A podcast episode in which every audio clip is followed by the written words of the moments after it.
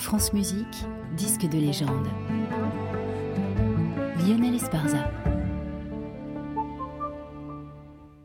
Et en légende aujourd'hui, quatrième volet de notre série L'automne de la Calasse, Madame Butterfly.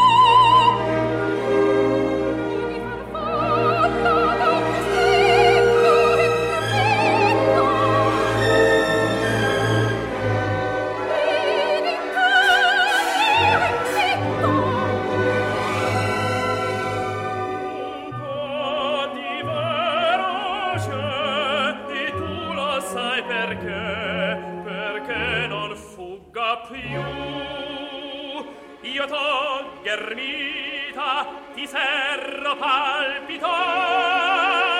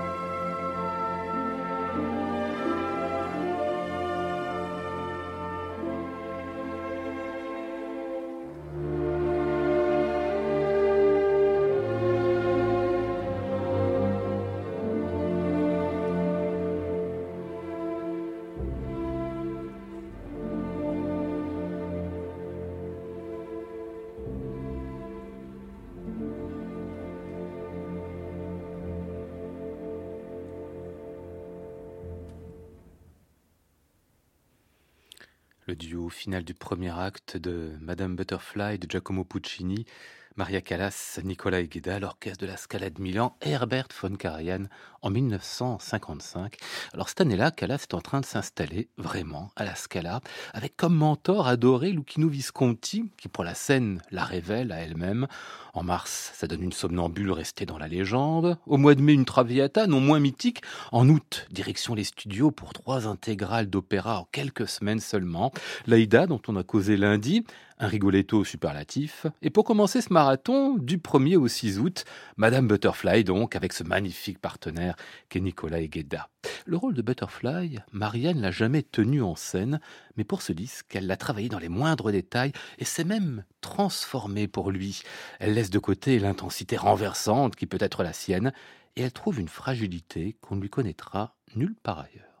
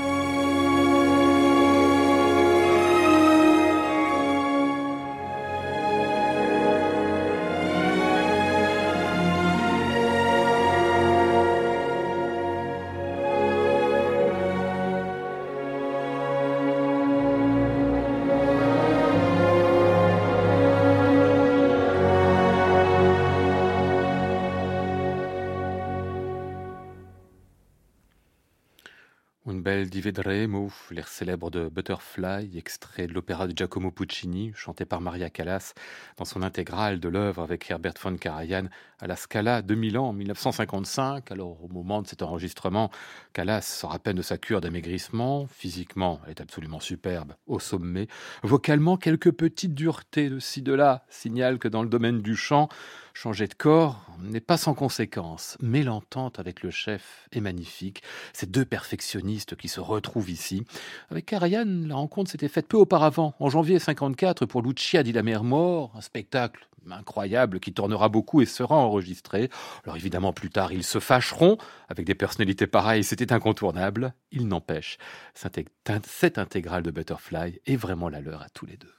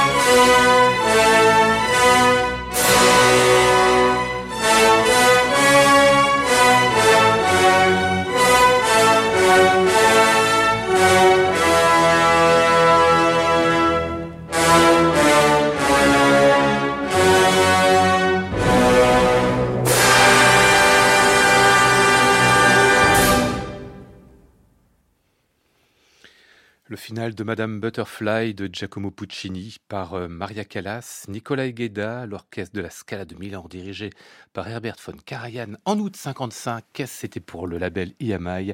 Aujourd'hui, notre disque de légende à retrouver et podcasté sur le site de France Musique et sur l'application Radio France.